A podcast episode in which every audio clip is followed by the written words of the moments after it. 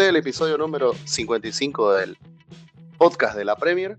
Esta vez nos juntamos, estamos Adrián y Bruno, y vamos a tratar de hablar sobre el puntero del campeonato. El puntero que no es ni más ni menos que los Gunners, el Arsenal. Hace mucho tiempo no estaba acostumbrado a eso. Puntaje perfecto, 12 puntos, un, un arranque de, de temporada avasallador. Aparte de eso, que no acabó de sorprender a la gente. No es una sorpresa, sino que creo que está cumpliendo las expectativas.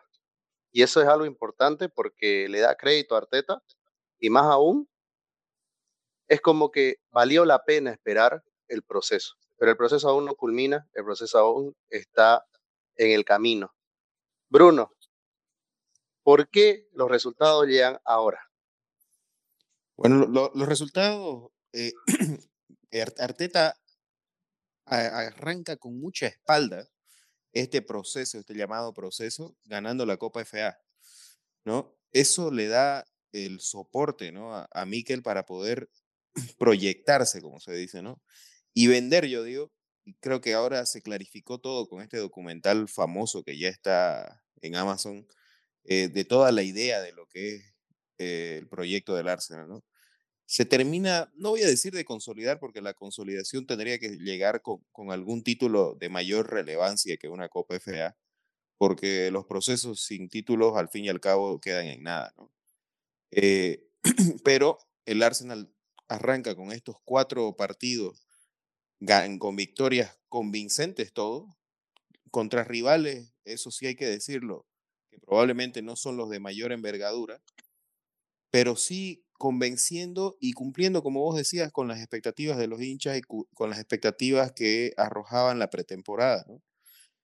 Algo muy interesante en este, en este proceso de los primeros cuatro partidos es que se gana cuatro fechas, de, solamente se había ganado en tres ocasiones en la historia del Arsenal.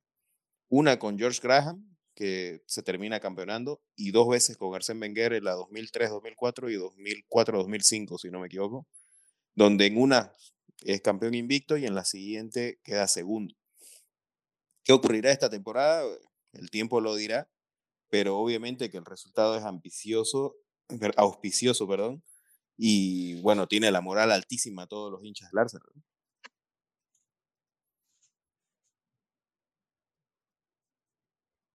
Adrián, La verdad que no me sorprende mucho por de dónde viene Arteta, ¿no? Que viene de una escuela de Pep en la que le dio eh, lo suficiente, la suficiente voz para también ser protagonista y esa experiencia la está, está traduciendo en el Arsenal, que, como dice Bruno, es un proceso que ha venido en los últimos dos años, pero se ve mucho la mano de, de Mikel el año pasado. Yo creo que los cimientos, es más, me debería decir que dos tercios del equipo ya está listo para, para competir de verdad, ¿no? Que es lo que quiere y, esta temporada va a ser la temporada de, consagración si, le, si logran títulos o si logran por lo menos los objetivos que se, que se plantearon a principio de temporada. Pero realmente el Arsenal creo que está también vol, vol, volviendo a encontrar ese ADN que, que, lo tenía con el profesor Wenger, ¿no? Que, que, mucha gente, especialmente de nuestra edad, se enamoró de ese Arsenal, lo veía mucho, es muy seguidor y de, hecho son hinchas, ¿no? Y, y, creo que eso es lo que está volviendo el Arsenal, que, que la última década, últimos 12 años, no la pasó bastante bien y, y ahora parece que hay un buen, buen camino. Algo más, mira, que agregar lo que vos decís. Me, me parece que el Arsenal no solamente está volviendo a, a las raíces, ¿no? Algo que a mí me sorprendía que no veía hace mucho tiempo era cómo la gente apoyaba en el Emirates eh, el cierre de temporada pasada. Quiere decir que la gente estaba convencida y la gente estaba con Arteta y, su, y, su, y sus soldados, podemos llamarlos así, ya que estamos hablando de, del Arsenal. Y, a ver, de aquí para adelante, ¿qué pasó? Él no fue a buscar eh, jugadores a probar, sino fue a, a, buscar jugadores que ya conocía y jugadores que para él eran probados. Uno es Gabriel Jesús y otro es Sinchenko, ambos lo supo manejar cuando estaba con Arte, cuando estaba bajo, bajo el mando de Pedro Guardiola, como bien lo mencionaba Adrián. Y eso me parece que, ha sido eh, un acierto de no experimentar, ¿me entienden? De, ir a buscar jugadores que vengan a rendir desde el día uno. Y fue así. El primer partido, Sinchenko este, hace una asistencia y Gabriel Jesús en estas cuatro fechas. Yo sé que no es tan auspicioso para los que juegan fantasy en goles y asistencia, pero lo que hace Gabriel Jesús por el equipo es impresionante. Aparte creo que le agregó ese bonus que tienen que tener todos los equipos que tienen este nivel. El bonus de la solidaridad, ¿no? Tiene que ser el equipo solidario. Eh, a este nivel no podés tener equipos apáticos y eso es lo que te permite competir con los demás. Y eso es a lo que Gabriel Jesús le agregó. Ahora, nosotros tenemos acá, hablamos muy, muy bien de Arteta, pero ¿en qué, ¿en qué crees que se basó Arteta para poder, primero, ganar crédito con los dueños y segundo, ganar crédito con la hinchada? Pero mira, eh, ahí me parece clarísimo que el crédito se lo gana en, en ese primer semestre con, con, esa Copa FA, con algo que, que, a mi parecer fue muy, muy interesante, porque si nos remontamos a esa época, eh, Arteta plantea su estilo de juego desde el día uno. Obviamente ahorita, si te das cuenta, aparecen mucho las comparaciones del 11 que manejó Arteta, donde solamente estaban Bukayo Saka y Granit Xhaka, al 11 que maneja ahora, ¿no? que han cambiado nueve piezas. Pero lo interesante es que en ese, en ese partido plantea un, su idea de juego y no le funciona Arteta. O sea, no le funciona porque los intérpretes no eran los, los adecuados para su idea de juego.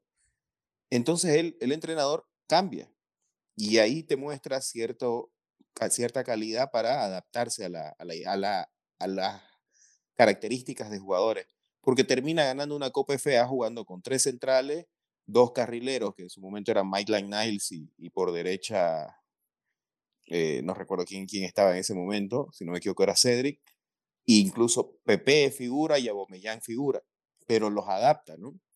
Ya la segunda temporada, la cual contrata a Gabriel, Tomás Partey, ya intenta otra vez plasmar y, y William era la otra pieza que quería decir. Y bueno, probablemente tampoco le dan los frutos. Cuando recién surgen los resultados o empieza a verse clara la idea de juego es la anterior, como decía Adrián.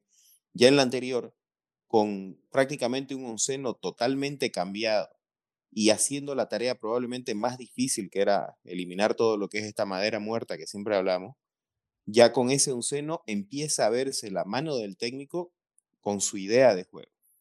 Entonces la espalda, Arteta la genera con, con ese título, que probablemente para los procesos que inician en cualquier equipo es muy importante tener, porque han, han habido dos o tres momentos que están grabados aquí en el podcast y vos lo, lo tenés muy claro, Juan, desde que lo empezamos a grabar, que estábamos a uno o dos resultados de que lo despidan Arteta. Y eso creo que toda la comunidad lo sabe.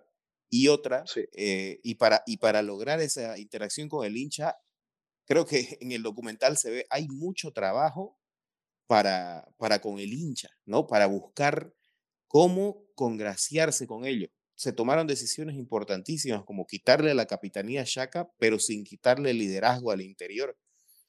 Eh, se han hecho este tema, bueno, en Inglaterra suena mucho lo del himno, eso quizás desde este lado del charco no lo vemos, hay un himno, se ha, se ha mejorado toda esa interacción con el público, entonces creo que todo esto es un cúmulo de buenas decisiones que generan, que han respaldado todo lo del inicio con ese título que te digo que fue la espalda, para luego llegar a este momento auspicioso, buenísimo, y como vos decías, ten, contratar esos dos jugadores probados que entraron y, e hicieron clic, o sea, no necesitaron un tiempo de adaptación, entraron directo a la idea del entrenador. Qué importante y qué eh, fantástico, digamos, ver una cosa así, porque por lo general vos tenés que darle dos, tres, cinco partidos. Raros son los casos estilo Luis Díaz que te llegan y te rinden y te entran a una idea de juego. Y peor en Inglaterra, que siempre hablamos, ¿no? Eh, cuesta la adaptación, un semestre, unas, unos meses. Estos llegaron, Sinchenko a la semana de haber fichado titular, la rompió. Gabriel Jesús sí hizo completa la pretemporada, pero desde el partido uno anotó. Y, y, el, y, el, y pareciera ahorita que es un relojito, ¿no? El Arsenal. Y estos resultados, donde consigue cuatro victorias que, que estábamos hablando, ya tuvo un, entre comillas, un traspié en esta fecha, que fue eh, la baja por lesión de Sinchenko y Partey. Y de que se notaron, se notaron. O sea, se notó que el equipo bajó un poco la calidad y probablemente la intensidad que te da Sinchenko adelante. Pero no necesitó cambiar en, la totalidad de la idea de juego y los intérpretes que entraron, entraron y lo hicieron bien. No tan bien quizás como los que estábamos acostumbrados con los titulares, pero no lo hicieron nada mal, digamos. Y lograron dar vuelta un resultado y ahora les, se les viene el Vila entre semana, pero es auspicioso ver que las piezas están bien pensadas y bien, y toda la plantilla bien estructurada para lograr el, los objetivos. Claro. A ver, Adrián, vos, vos, vos, que sos hincha del City. Guardiola, ¿cuál era, ¿cuál era la función que ocupaba Arteta cuando estaba bajo su mando? ¿Qué era lo que hacía principalmente y por qué crees que tomó la decisión de independizarse de alguna manera? Em, era el segundo a, mando, ¿no? Y de a poco se fue ganando mucho más el respeto en el vestuario. Yo creo que Pep ve en, en Mikel un, una persona muy inteligente, una persona que, que lee bien los partidos. ya lo hacía, ¿no? Cuando, cuando jugaba en, el propio Arsenal, en el Everton, si no mal recuerdo. O sea, ya tenía ese, ese perfil de, jugador-entrenador que, que, Pep también lo tenía y creo que eso lo identificó y lo, lo invitó obviamente a, a, unirse al cuerpo técnico, pero también obviamente le ayudó a Pep en el sentido de la, de la, eh, de la acomodación, ¿no? O sea, de, de, la transición a la Premier League, porque Miquel la conocía de memoria. Entonces, era el segundo mando, especialmente ya cuando, cuando termina yéndose Miquel. Y yo creo que, en mi opinión, se fue un poco rápido, ¿no? Tal vez hubiera quedado seis meses más o una temporada más, eh, pero obviamente el Arsenal vino y lo llamó y él no la pensó, ¿no? Entonces, eh, creo que, en ese sentido era la persona correcta y creo que el Arsenal, que venía de dos eh, procesos fallidos, ¿no? O sea, con, con Unai y bueno, no uno tan, tan proceso como era Lumber, eh, creo que necesitaba un poquito más de algo probado, algo que realmente funcione y no tanto un experimento trayendo un técnico que no era familiar a la Premier League. Ojo, ahí acotando a lo, que dice un poco Adrián, Arteta eh, finaliza su carrera como jugador e inmediatamente es llamado por Pep Guardiola, o sea, es invitado a formar parte del cuerpo técnico. No pasó ni seis meses desempleado, vamos a decirlo, que ya estaba formando parte del técnico, del cuerpo técnico. Arsène Wenger, eh, pueden buscarla, buscarlas y googlear las declaraciones, siempre dijo que, que Arteta tenía un perfil de técnico y ante los temblores que ya tenía eh, Unai Emery, ya se le había solicitado en algún momento a Arteta o sea, el Arsenal había tenido contactos con el, con él, en ese momento ayudante, para que presente un proyecto. O sea, hay algo que me pareció muy interesante cuando se toma la decisión de despedir a, a, Emery y, ese interinato que tiene Lumber es que hay una propuesta de proyecto por parte de Arteta. Por eso tardó tanto la decisión para tomarlo, porque habían candidatos, en su momento estaba Allegri, estaba Patrick Vieira, o sea, había una, una nómina de ofertas o de posibles candidatos al, al técnico del Arsenal, pero se decantan por Arteta por la idea de proyecto que se había vendido. Y eso es algo que me parece muy, muy interesante y muy valorable. Por, Es llamativo, ¿no? Es llamativo porque un equipo como el Arsenal animarse, pese a que en la interna ellos conozcan la capacidad o, o piensen lo que les puede dar Arteta, es una apuesta sin duda arriesgada. Fue una apuesta arriesgada en su momento. Traer al... Es como, quizás te digo que Arteta en esos momentos tenía menos chapa que Pet Linders, que es el segundo en mando del, de Liverpool, digamos, debajo de Klopp. Pep Linders ya, lo han, ya, ya, ya, lo han, ya lo han expuesto este, comunicacionalmente. En YouTube ya sale hablando, eh, no me acuerdo cómo se llama, de Coach Boys, ¿no? ya sale explicando cómo el Liverpool le ganó al Barcelona esa semifinal. No sale Klopp. ¿no? Y todo el mundo es Linder, Linder. Yo sé que Linder sí tuvo experiencia, dirigió a algunos equipos, obviamente que de menor rango, pero él sí tuvo en su momento, por ejemplo, ahorita que alguien, un equipo trate de, de, fichar a, a, Pep, no pasa nada. En cambio, en ese momento, todos, todos nosotros fue como que, ¿está listo este muchacho? ya es el momento. ¿Qué está haciendo el Arsenal? ¿Es otro interinato? ¿No? Claro. Todo el mundo. Esa es la duda. Claro, eso es lo que generaba, ¿no? Es que también tenía un mal precedente, ¿no? Que era Ljungberg, que, que, que si bien no fue un proyecto así presentado con bombos y platillos y todo, pero ya ese mal presente que tenía te hacía dudar, ¿no? Y decías, ok, ¿qué, qué, va a pasar aquí? Si va a ser otro, como tú dices, interinato o si va a ser eh, eh, algo más estable a, futuro, ¿no? Claro, ahora, miren, hablando, hablando un poquito, volviendo, ya que hablamos del técnico, quisiera volver a los resultados. Los resultados, todo el mundo lo sabe, cuatro victorias en cuatro partidos, puntaje perfecto, líder en solitario de la Premier League. Eh, este Arsenal, vos decías, Bruno, que sin dos intérpretes principales como eran Sinchenko y Partey, se notó, pero supo llevarlo adelante. Te pregunto ahí, a ver, a mí, para mí, Shaka está viviendo una nueva juventud, ¿no? Shaka en estos cuatro partidos así, el jugador que necesita el Arsenal. Eh, como vos dijiste hace un momento, hasta un jugador que, que Arteta lo protegió para que él sea este, lo que es ahora, que lo cobijó, tal vez si no hubiera habido el... Qué bueno que hay esa serie, porque si no hubiera existido la serie no nos hubiéramos enterado nunca de lo que pasó. Y tal vez estuviéramos hablando cosas que no son en este momento. Pero ya que es un jugador que, que supo aguantar, que demostró que tiene cariño por el club, hay que decirlo también, porque hasta en había momentos donde eso se, se ponía en, en mesa de juicio. Y no, viejo, eh, el, el, Arsenal yo creo que comenzó a basarse y comenzó a, cimentar, a cimentarse en varias decisiones que para nosotros que somos la gente que está por afuera, no es sorprendentes, ¿no? A ver, que vos fiché a, por la plata que fichaste a Odegar, cuando lo trajiste a préstamo, y decís, oh, Odegar, no, en el préstamo fue bueno, pero lo suficiente como para poner esa plata. Y ya después, obviamente que la temporada pasada te da la razón Odegar, le da la razón en realidad Arteta. Y, en estos cuatro que sería esta. ¿Viste? Así que, a ver, ¿en qué jugadores crees vos que, que Arteta está cimentando eh, este equipo y por qué este equipo? Sabes que pese a ser un equipo y el Arsenal ya lo demostró, tiene que demostrar quiénes son los que van a aparecer en momentos difíciles. Claro, creo que, que para el, que, eh, el principal eh, referente que va, va, a terminar consolidándose, a mi, a, mi, a mi entender, es Gabriel Jesús, porque creo que él llega a tener esa responsabilidad de ser el que asiste o más que todo marque goles. Creo yo que es la pieza fundamental y, era la, es la pieza que le faltaba.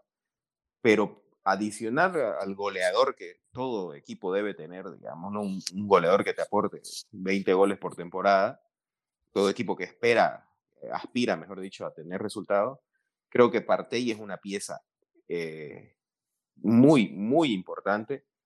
Odegar y Shaka, más que todo por el liderazgo que tienen dentro de la cancha y fuera también.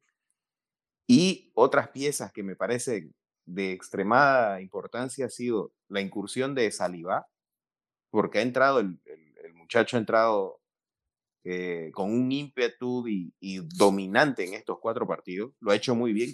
Probablemente me podrás decir, ha jugado contra el Bournemouth, pero ya se ha cargado un Mitrovic que está on fire, digamos. Ya ha jugado contra un Bardi que probablemente no está en sus últimos eh, cartuchos, pero no deja de ser Jamie Bardi. Y también ha estado contra toda la delantera y el poderío del Crystal Palace, que ya lo ha demostrado que, que va a ser uno de los equipos o de los escollos más fuertes para los grandes. ¿no? Entonces, y, y, si sumamos a Ramsdale, que, que está tapando pelotas claves en los momentos claves, creo que ya hay una columna vertebral en el equipo de Arteta que, que ya sirven de soporte para los Martinelli, que siguen siendo muy eh, revulsivos, pero que todavía le falta esa efectividad. Un Bucayo Saca que recién este último partido se lo notó más, más suelto, ¿no? Porque como que arrancó con freno de mano. Eh, ben White jugando en una posición extraña y a su vez Gabriel con, con los típicos errores que él tiene, es muy bueno en la marca, pero en la salida probablemente le cuesta todavía. Entonces, pero ya tener esta columna es fácil eh, o mejora las condiciones para estos jugadores que tienen una edad joven. que además que la plantilla del Arsenal promedia 24, sigue siendo la plantilla, plantilla más joven de la Premier League, y estar teniendo estos resultados con esta plantilla nos, nos lleva ya sí a la cuenta pendiente que tiene Arteta, ¿no? Y que tiene todo este equipo del Arsenal, que es enfrentarse a los equipos del Big Six. Y ahí es donde estos años de proceso deberían empezar a dar fruto en esta temporada, ¿no? Para poder sacarle resultados a estos rivales que son de mayor envergadura, ¿no? Adrián, a ver, mira, lo que nos dice Bruno nos nombró a todo el equipo, ¿no? Eh, y es porque creo que los 11 del, del Arsenal eh, han sido pedidos por Arteta y han sido potenciados por Arteta. Yo siempre quedo con la sensación de que el Arsenal no tiene recambio.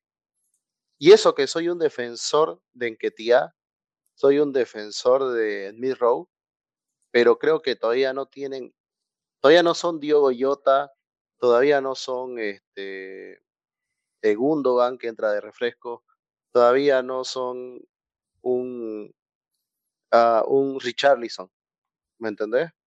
Te estoy nombrando de los equipos que son contendientes. No tiene para mí ese jugador que salga desde, el, desde la banca y sea revulsivo o un jugador que pueda entrar y pueda cumplir a cabalidad lo que, lo que está cumpliendo el titular. Obviamente que eso no se lo consigue la noche a la mañana. Eh, para mí, por eso el proceso de Arteta está por ahí, está en el proceso de decir, bueno, consolido mi 11 y comienzo a agregar las piezas que van a hacer, porque ya sabemos que para ganar la Premier se necesita equipos de 16 hombres, 17 hombres.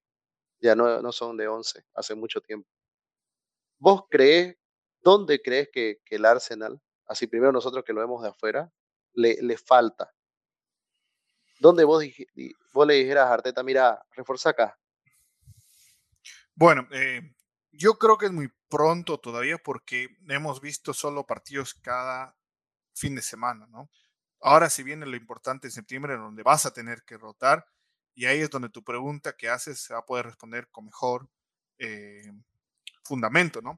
Pero a priori, por lo que yo vi, por lo que veo ahorita viendo una, formación del Arsenal, viendo los convocados, a mí me gustó mucho el partido de Inquieta ayer. Eh, es, eh, yo creo que ofensivamente él va a ser el revulsivo, el que le va a dar, digamos, el, siguiente cambio cuando, cuando ya sea Martinelli, Saca o el propio Jesús no estén en su partido. Él es el que te va a entrar y cambiar las cosas, ¿no? Eh, no lo descartaría tampoco a Smith Rowe, que tuvo una buena temporada el año pasado y Bruno tal vez nos puede explicar eh, cuál va a ser su rol este año. Y obviamente Fabio Vieira, ¿no? Que es un refuerzo y, y, se, se espera mucho de él. Donde yo creo que le va a faltar y ahorita no veo la calidad que tiene otro equipo, como lo estaba diciendo el Liverpool, el City o el, propio Tottenham, es en el medio sector. Estamos hablando del Neni y Shaka, que son jugadores regulares, con experiencia en Premier, eh, pero no son un Fabiño, no son un Rodrigo, no son un propio Holber o Entancur, ¿no? Que, que, que ya están más consolidados. Y creo que por ahí es donde tal vez sea la debilidad del Arsenal, que la veo hoy, ¿no? Sí, sí, tenés razón tomando en cuenta que Partey parte por jugar con el nombre. Claro. Parte seguido. No, así que. Bruno, ¿cómo ves vos en la plantilla ahí? Coincido, no, coincido Coincido, ¿sabes qué? A mí me queda mucho la, la inquietud. ¿Qué pasa sin Partey? ¿Qué pasa sin Partey en un partido más complicado? A ver, en, en el periodo final de la temporada anterior, Partey se lesiona, lo perdemos toda la entra el Neni y se gana, se pierde primero esos partidos fatídicos contra el Soton, Brighton y Crystal Palace, esos tres partidos que pudieron haber cambiado la temporada, y luego se gana al United, al Chelsea y a uno más con el Neni en el campo, ¿no? Pero la dinámica de juego cambia monstruosamente cuando está Partey, ¿no? Es otro equipo y, el Neni tiene esas cosas, es un jugador inteligente, pero pero, y, que puede cumplir las órdenes del técnico, pero no es un jugador de la calidad de Rodri, de la calidad de Fabiño, ese mediocentro que se puede adueñar en la parte defensiva y, y que aparte te aporta en, como primer paso, que tiene Partey y que tiene estos nombres eh, fantásticos que te, que te, acabo de nombrar, digamos. ¿no? Ese es, la, ese es el, el, para mí el, el talón de Aquiles probablemente. ¿Por qué? Porque el lateral izquierdo ya está, me parece, resuelto, ya tenés un, par. En la saga central tenés tres, creo yo, con Saliba, White y Gabriel. O sea, tenés tres y tenés un holding que es una llanta de auxilio que es un crack para el grupo. Y, y, cuando retorne Tomiyasu de su lesión, yo creo que se va a volver a adueñar de la banda derecha. Y un Cedric que es cumplidor. Cumplidor probablemente no destaque, pero es un cumplidor. Y en el frente de ataque, con la salida, coincido con Adrián que va a tener que asumir ya el rol de revulsivo en Ketia, y entró muy bien en el anterior partido, pero ante el préstamo de PP, no descartaría de aquí en esta semana que llegue un extremo porque le ha quedado corto en esa posición. Hay, hay algo que, creo que, que siempre trato de recalcar y hacer entender, y si lo vemos estos cuatro partidos, estoy seguro que ustedes me van a dar la razón. No, ya no veamos un doble pivote que tenía Arsenal antes con Shaka Partey, por así decirlo. Arsenal está jugando más a ese estilo Manchester City, por así decir, porque creo que es lo que más se asemeja, con un pivote y con, un, con dos internos que vienen a ser Odegaard y, y. Y en esta temporada ya hemos visto que Shaka se posiciona mucho más adelante, está llegando más. Y ahí es otra variante. Yo lo vería, el recambio de Shaka me parece visto desde, que no se tiene previsto, mejor dicho, visto desde esa figura. Porque Loconga tiene un perfil más defensivo. Y habrá que ver si Fabio Viviera viene a cumplir. Y el otro, y con lo que me consultaba Adrián, Smith Rowe pueden ser los que pueden catalizar esa función de Bernardo Silva cuando juega de interior, porque Bernardo Silva juega en todos lados, pero cuando juega de interior hace eso, ¿no, es cierto, Adrián? Hace esa función de interno con, el, con De Bruyne por el otro lado, digamos, o Gundogan, que, que la hacen perfecta esos, esos, estos intérpretes, y, y, ahí puede ser lo que le falta, o sea, ese medio defensivo y ese interior, pero con esa vocación, y creo que ahí es donde tanto sonó este mercado Tielemans, y, y bueno, parece que no llega, no llega, y, y habrá que ver, pero yo creo que si hacemos un recambio nombre por nombre, como vos decías, Juan, le falta tener eh, que los nombres de recambio sean más consolidados, o sea, más confiables.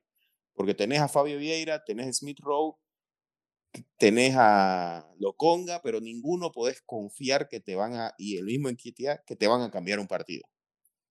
Es una moneda al aire. Además, yo creo que, a ver, eh, eh, yo creo que recién se va a poder ver el potencial de este Arsenal en estos dos meses, ¿no? Que son septiembre y octubre, donde van a jugar partidos cada tres días.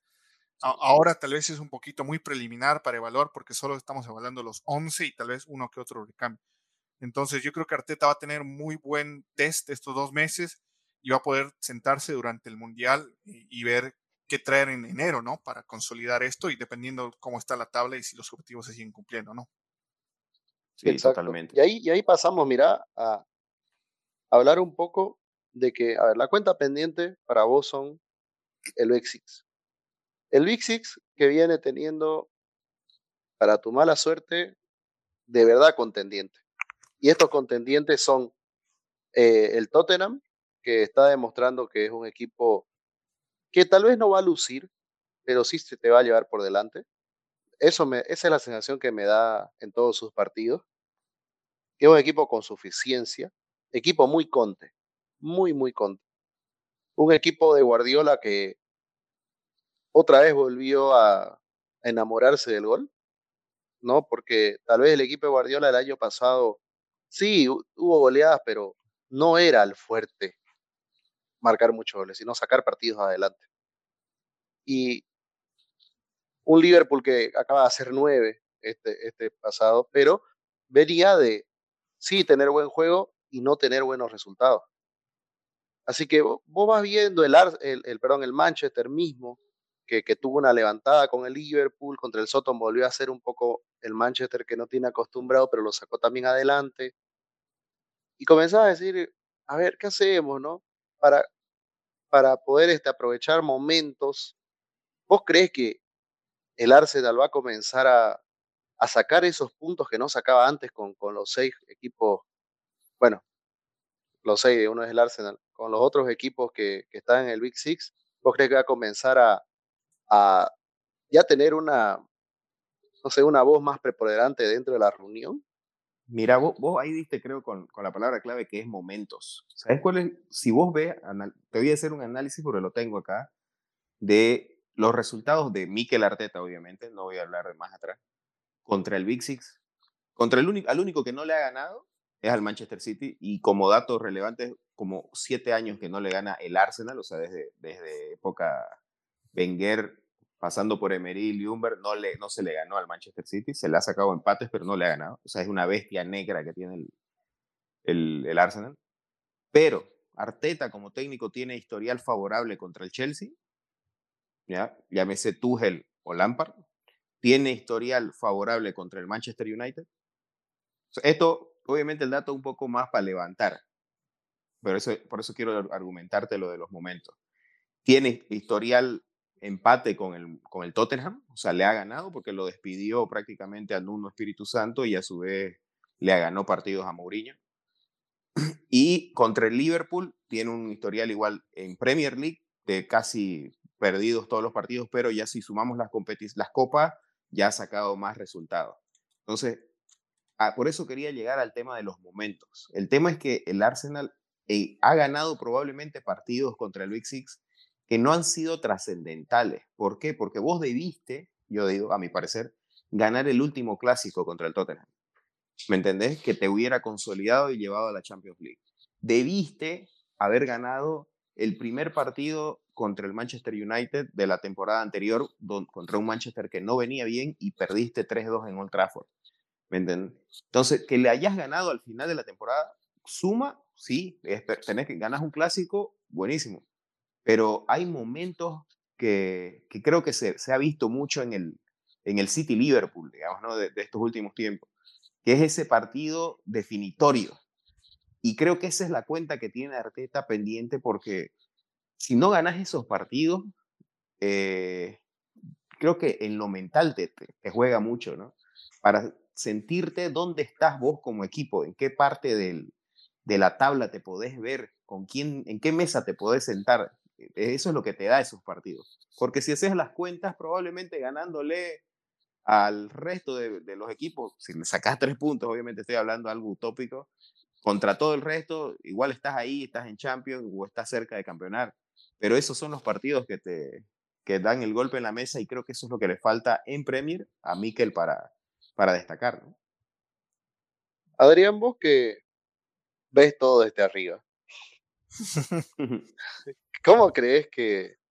¿Para qué está el Arsenal? ¿Vos crees que es un contendiente?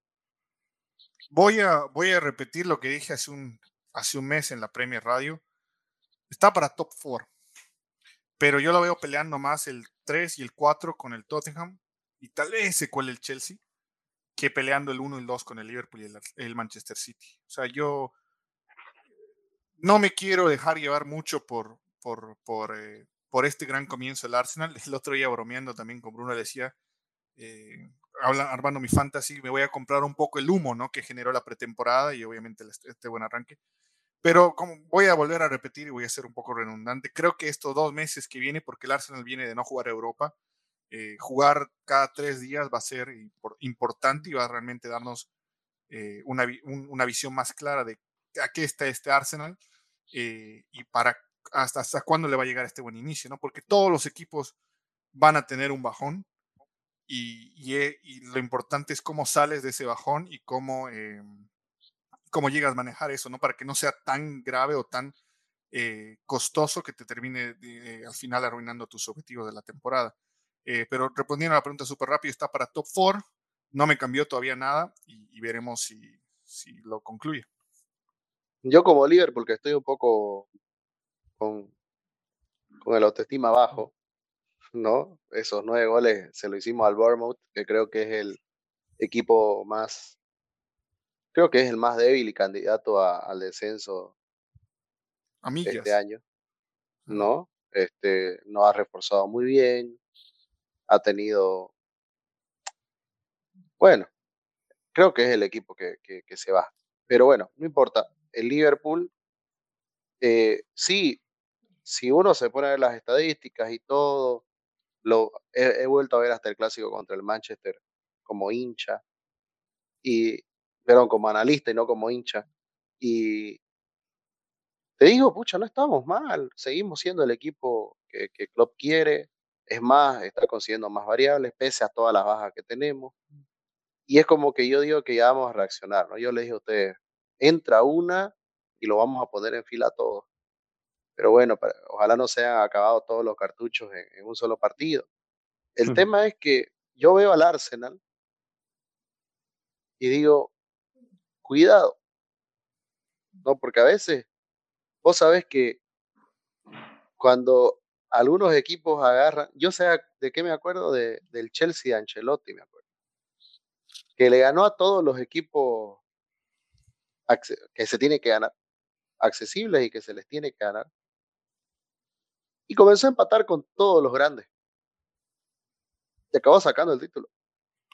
Y con mucho tiempo de ventaja. Y digo, ojo, ¿no? Que, el Arsenal este, comience a hacer lo mismo o le comience a salir así.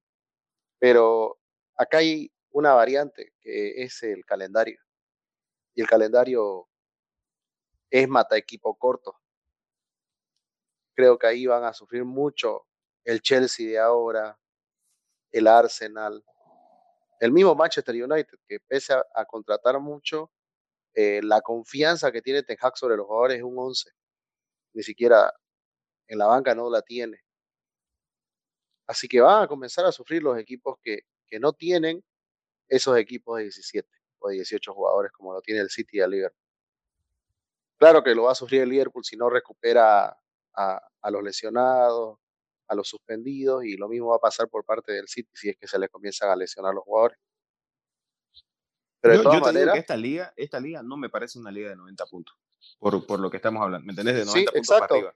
Totalmente. Esta liga yo creo que va a ser mucho más apretada, o sea, van a haber más, los, los, los grandes van a dejar más puntos en el camino, producto justamente de lo apretado del calendario, o sea, y te estás jugando contra un Brighton, fíjate, ahorita lo tenés al Brighton cuarto, o sea, en la misma línea del City y del Tottenham que es el equipo que menos goles ha recibido y no va a jugar competición europea, prácticamente te va por plasmar el mismo equipo semana a semana, está aceitadísimo. Entonces, jugarle al Brighton, ya vimos lo que le hizo al United.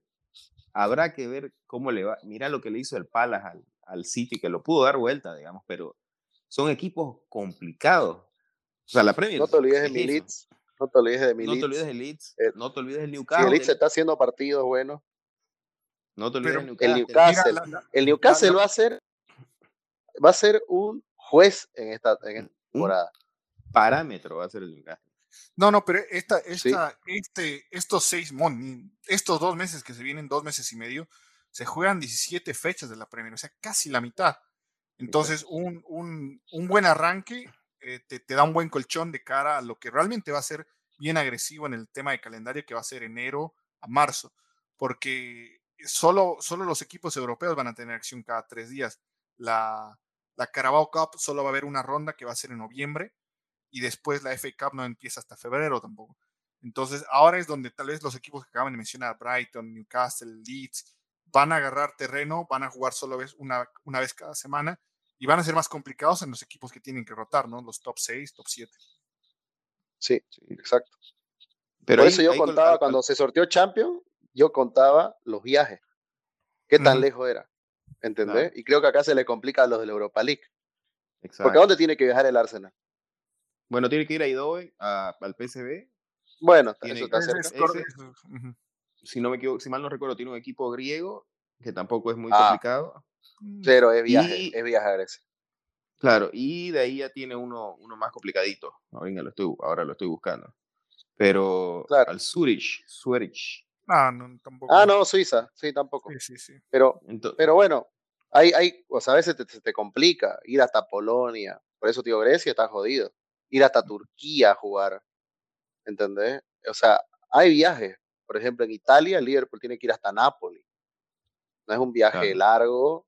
Largo a comparación a lo que está acostumbrado, digamos, los equipos ingleses, porque en Inglaterra estás a hora y media de todo, tres horas eh, a lo sumo y no es un viaje largo y lo mismo pasa si vas a ir a Ámsterdam, como el Liverpool va a, visitar Ajax, luego va a Glasgow, allá al norte, una hora de viaje.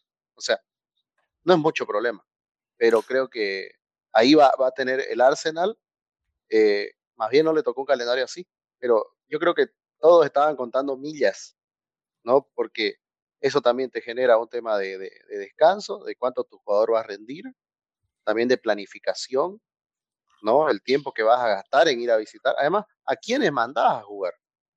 Yo creo que eso tienen que también, lo, van, los equipos van a tratar de matar en las primeras tres, cuatro fechas este, el grupo, los que tienen la posibilidad de hacerlo, y para después usar este... Nadie va, nadie va a intentar, claro, nadie va a intentar hacer un récord esta vez. No, y eso aplica, llámese Real Madrid o llámese West Ham que está jugando Conference. O sea, dosificar en esta temporada va a ser extremadamente importante, dosificar los esfuerzos. Pero ahí a, tu pregunta de lo que decías, si el Arsenal está para algo, yo, yo creo que hay que mantener la idea, como decía Adrián, de top four. Todavía es muy auspicioso el arranque, pero subirse a un barco de título me parece que tendría que conjugar muchas cosas para que esto ocurra, digamos, o para poder pelear, digamos, ¿no? Un bajón, como vos decís, de Liverpool, que lo sostenga el bajón, que a mí no me parece que es un bajón. Que el Manchester City eh, tenga estos problemas de lesiones que muchas veces ha ocurrido, eh, de jugadores clave, que el, mismo Arsenal se mantenga sano, que no es algo que, que siempre que le ocurra, es muy raro que no, que no tenga lesiones el Arsenal. ¿Me entendés? Tiene que conjugar muchas cosas para que se pueda llegar a, estar peleando un segundo lugar. Entonces, para mi gusto es, auspicioso lo del dato que te traía al inicio, eso de, que los cuatro victorias en los primeros cuatro partidos era para la anécdota, digamos. Pero hay que mantener, yo creo, los pies sobre la tierra y, y, y Nickel va a tener que dosificar los esfuerzos. Creo que esa es palabra clave para esta temporada. Entonces, todavía, yo creo que enero, enero, febrero, como dice Adrián, ahí se puede estar hablando de cuáles son los intereses de cada club. Y como charlábamos y nos bromeábamos en la radio cuando cambiaron los intereses del Manchester United la temporada anterior, los objetivos, mejor dicho, eh, fueron en enero, Ya se replantearon. ¿Por qué? Porque ahí ya te das cuenta en qué etapa, eh, qué maduración tiene tu plantilla para la temporada de curso, ¿no? Ahora, acá tenemos algo que justo mencionó Adrián, él dice que para el Arteta va a buscar en enero. Pero quedan unos días, queda el 31. En el Liverpool salió la noticia que quieren un mediocampista, ¿no? Conferencia de prensa lo dijo. Arteta se mantuvo tranquilo, callado. No, yo no lo escuché decir hemos cerrado el mercado y tampoco lo he escuchado decir necesito algo más. ¿Vos crees que la estrategia de fichaje que se ha venido haciendo hasta el día de hoy, que no hay que decir que ha sido espectacular porque ves que la mayoría de los fichajes, si no decir todos, están en el 11 inicial, excepto Lokonga, si quieres verlo así. Y tal vez Tavares que se fue de préstamo, ¿no? Y la está rompiendo. Ah, claro, exacto. Así que, ¿vos cómo ves la estrategia de fichaje de Arteta? ¿Se viene una sorpresa más en esta ventana o vos crees que va a esperar hasta enero para seguir este, armando este Arsenal? Yo creo que, va a fichar porque la lesión de Rhys Nelson, digamos que podría ser un recambio para las bandas, es prolongada y encima no es, no es un seguro el inglés en, esa posición. Y ante la baja de Pepe necesitas alguien más que pueda darle recambio a, a más que todo, porque el lado de Martinelli probablemente está cubierto con Smith Rowe. Eh, entonces, creo que falta esa pieza para terminar de tener un onceno por debajo, independientemente de las calidades y de que puedan interpretar la idea del técnico. Te falta una pieza. Ahora, obviamente, si queremos reforzar en calidad, como decíamos hace, como comentamos hace rato, probablemente sea el mediocentro o probablemente un, lateral derecho o un relevo Pachaca que puede ser Tielemans. Pero lo que como hincha y como por lo que he visto que se han movido los hilos de Arteta y Edu, creo que va a llegar un, un extremo. No sé, suena mucho Pedro Neto. Que te acordás, Juan, que cuando hicimos hace dos años eh, un, un, episodio de reconstruir al Arsenal, te dije, el, el portugués tiene que estar ahí. Mira, por, ahí se, por ahí llega a calzar después de un año pasado que no jugó nada por, por culpa de las lesiones y esta que, que arrancó muy bien. Entonces, creo que los Wolves piden mucho, creo que piden como 45 millones y Gonzalo Güedes ya llegó. Entonces puede ser que diga la puertita de salida y la esperanza para que Pedro llegue a ser jugador del Arsenal. Habrá que esperar, queda una semana. Adrián, ¿a vos te parece que el Arsenal, cómo va en los fichajes? ¿Vos crees que va por alguien más? ¿Vos crees que toca la puerta del City de nuevo? Nos va a robar hasta los cocineros, creo, ¿no? Pero que no, que no, que no me joda, Adrián, que si, si ellos se robaron, construyeron su primer título gracias a jugadores del Arsenal, así que no. Más bien está devolviendo. Ladrón, está devolviendo ladrón que roba ladrón, mil años de perdón. está devolviendo favores. Vos te llevaste a De Bayor, Nasri, Saña, Clichy, o sea, medio equipo campeón era del ya, eh, Era Colo, a Colo Touré igual se lo llevaron. A Colo también. No, eh, yo no voy a, no voy a, obviamente Bruno tiene más el insight, ¿no? Pero de nuevo, yo creo que, que donde tendría que tal vez traer a alguien, dependiendo de la situación de Parteyes en el medio sector. Em, y no, no, no digo que el extremo no es necesario, pero eh, de cara a tener más profundidad ¿no? en estos meses que se vienen, yo, yo reforzaría. Eh, no creo, la verdad, pero siempre la Premier League, especialmente esta liga, nos sorprende, ¿no? El, el último día de transferencias. Y el, y el jueves va a ser un, el, el, miércoles va a ser un día frenético, ¿no? Donde todo puede pasar y, y, realmente mm, siempre hay alguna sorpresa. Y lo llamativo es que va a haber fútbol, va a haber partidos y... Miércoles. ¿Cómo? Sí, sí. Va, a ser complicadísimo porque varios clubes van a, van a decir, bueno, ¿a qué, a qué presta atención?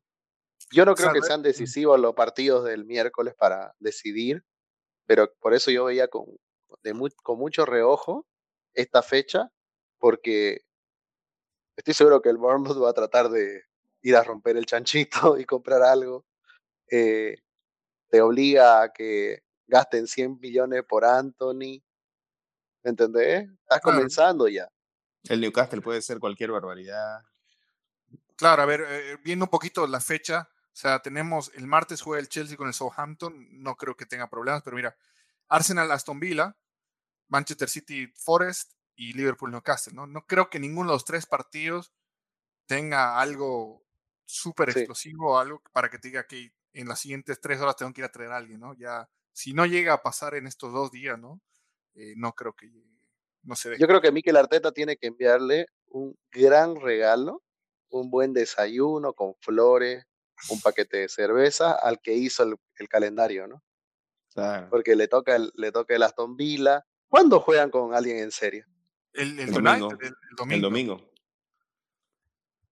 El domingo tenemos eh, eh, el clásico de la, de la adolescencia. Exacto. El clásico así. clásico. No, el domingo es contra el, contra el Manchester. Exacto, en Old Trafford.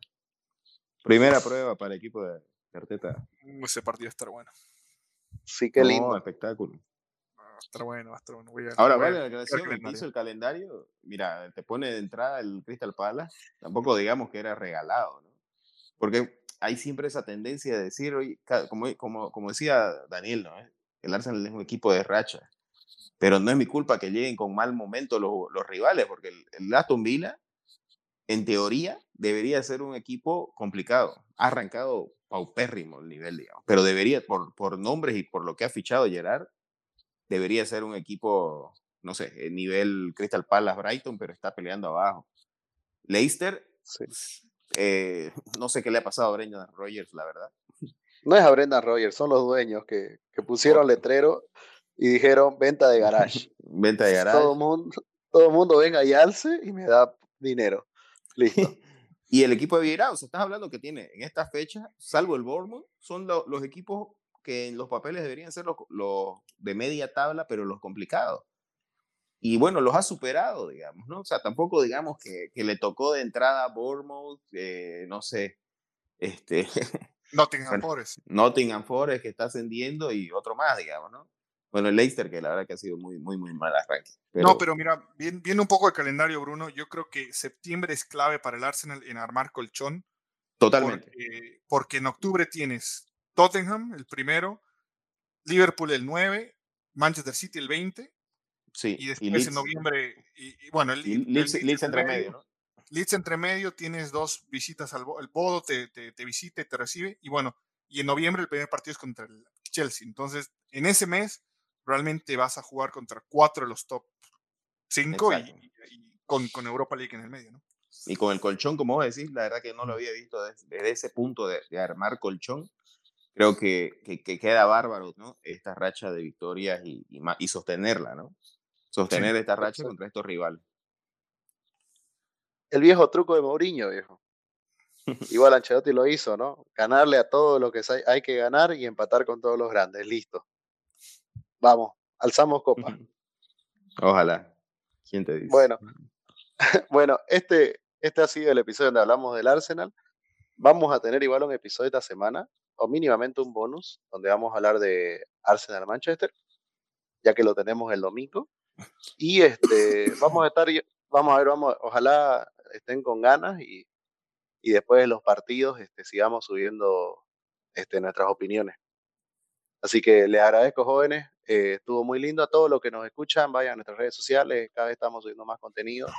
Y estamos tratando de también subir este, no solamente los episodios para que los esperen, sino también queremos subir un montón de bonus hablando de temas. Daniel recientemente hizo uno sobre el fichaje de Anthony. Está cortito, lo pueden escuchar. De los partidos de ayer, este, del Manchester y del, del Manchester United como del City también los dos que son responsables, que son Adrián y Daniel, lo, hicieron. Así que vayan a escucharlo, que, que están completos. Así pueden llegar a la charla con los amigos y, y tener sentirse que, claro, que dominan todo. Estamos en todos lados, estamos en todos y lados. Otra, y actualicen la, actualicen la fantasy. En, esta, en, estos, en estos partidos entre semanas es donde todo el mundo se va al carajo, a los horacas. Porque no lo ah, Martes hay fecha, martes hay fecha. Mañana tenés que tener el equipo armado de la transferencia. Exacto, y ahí. Bueno, buen recordatorio. Así que, bueno, este, este fue el episodio número 55. Hasta la próxima.